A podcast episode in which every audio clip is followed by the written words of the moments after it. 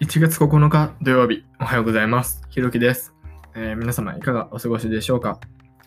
えっ、と、今日も、えーしっかりとラジオ配信頑張っていこうと思うんですけども、えっ、と、最近ですね、えっ、と、まあ、興味のあるニュースっていうか、えっ、と、興味のある知らせとして、なんか、えっ、と、まこなりさんが、えっ、と、株式会社ディブの社長の、えっ、と、まこなりさんが、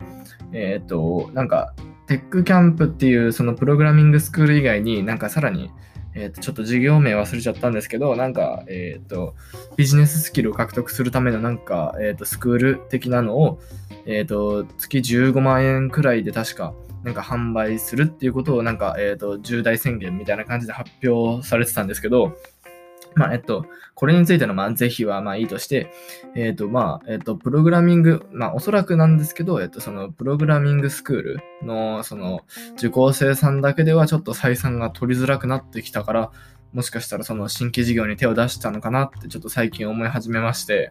えっ、と、自分も今プログラミングメンターとして今、えっ、と、別の、えっ、と、企業の、企業さんの、えーところの、えっ、と、インターンに参加してるんですけども、えっ、と、ちょっとプログラミングメンター一本っていうか、そのプログラミングを教育していくだけっていう道に、ちょっと陰りが見え始めたのかなっていうのを、えーちょっと感じて、えっ、と、ちょっと、えっ、と、危機感を感じてるっていう、えー最近そんな感じで、えっ、と、ちょっとどうしようかなってちょっと考えたりもしてます。で、その、えっ、と、まあ、プログラミングメンター以外にじゃあ何すんのって言ったら、まあ、自分の中ではその、まあ、全然関係ないんですけど、その中国語が自分結構好きなので、ちょっとそっちの勉強をしたりとかして、ちょっとうまくそのスキルを掛け合わせて、ちょっと頑張っていこうかなって最近考えてます。えーということで、えー今日の、えー内容に入っていこうと思うんですけども、え今日話す内容はスマホの、えーと便利機能について、便利な機能についてちょっと話そうかなと思います。まあ、便利な機能というよりかは、そのスマホを使いすぎ防止みたいな感じなんですけど、えっ、と、皆さんスクリーンタイムって知ってますか？えっ、と、iPhone の方以外はどうなのかちょっとわかんないんですけど、iPhone の方でしたら、スクリーンタイムっていう機能がありまして、えっ、と、こちら、その、1日どのくらいいじったのか、どのアプリを何時間いじったのかっていう感じで、えっ、と、その、記録が取られていくんですけども、えっ、と、これ結構そのスマホの、えー、と触る時間意識していない方とかだと、えっ、と、自分の場合なんですけど、自分は、えっ、と、特に意識してないときは、えっ、と、8時間半ぐらいでした、1日の平均が。まあめっちゃびっくりしました、これは。えっ、と、そんなに自分でいじってる感覚なかったんですけども、まあ、まさかの8時間半ということで、えっ、と、1日のうちの、まあ、約、その日中起きてる間の約半分ぐらいを、まあ、スマホと共に過ごしてるっていうのにちょっと本当にびっくりしました。で、えっと、まあこれなんですけど、えっと、最近はちょっとまあ意識改善というか、さすがにスマホに1時間、あ8時間取られてるっていうのは、いや、まずいなと思ったので、まあ最近はえっと、まあそれでもまあ5時間なんですけど、えっと、5時間、4、5時間にどうにか収めるようにはしてます。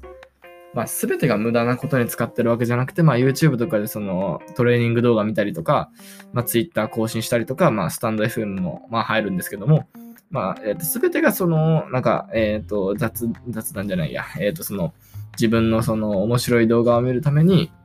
まあ、使ってるっていう、